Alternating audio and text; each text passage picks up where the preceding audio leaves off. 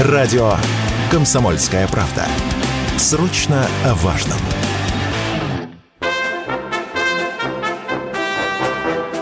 Британская студия «Артман», создавшая мультфильмы «Уоллес и Громит», «Барашек Шон» и две части «Побега из курятника», столкнулась с нехваткой пластилина. Об этом сообщает The Telegraph.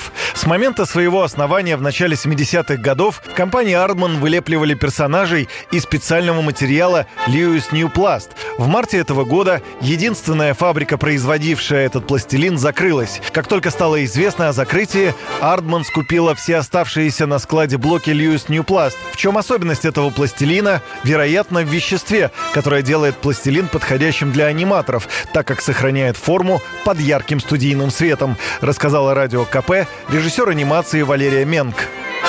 Анимацию, которую создает на студию Артман, это называется стоп-моушен, то есть застывшее движение, когда нужно сфотографировать, передвинуть персонажа и снова фотографировать. То есть это ювелирная работа, да, которую нужно делать в серии фотографий. И вот чем может быть полезен такой пластилин Lewis New Plast, это тем, что у него, во-первых, цветовые смешения, позволяющие хорошо работать, а во-вторых, там же еще много может быть софитов, когда работает на съемочной площадке. Возможно, он не плавится от жары. И, возможно, возможно, возможно. Этот пластилин еще хорошо позволяет на каркасе, каркасным этим куклам работать.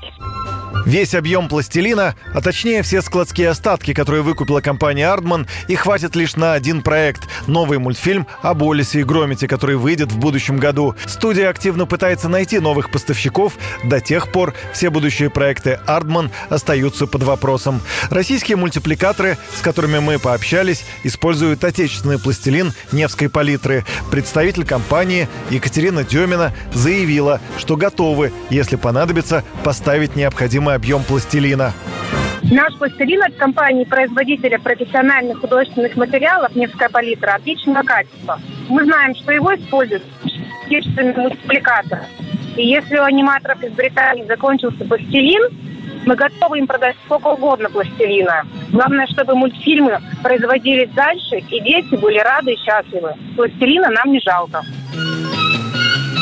Слову сказать, в России пластилиновая анимация появилась сравнительно поздно. Отечественные аниматоры обратили внимание на эту технологию, когда она вошла в моду во всем мире. Как говорят, виной всему то, что в СССР не было подходящего по качеству пластилина, который бы не плавился под софитами быстрее, чем оператор успевал сделать кадр. Якобы именно по этой причине режиссеры-аниматоры Александр Татарский и Игорь Ковалев, с именами которых в России до сих пор ассоциируется жанр, выбрали особую технологию ностальгию. Их мультфильмы «Пластилиновая ворона» и «Падал прошлогодний снег» не столько слеплены, сколько нарисованы пластилином на плоской поверхности. Но даже несмотря на это, на создание пластилиновой вороны ушло около 800 килограммов пластилина. Юрий Кораблев, радио «Комсомольская правда».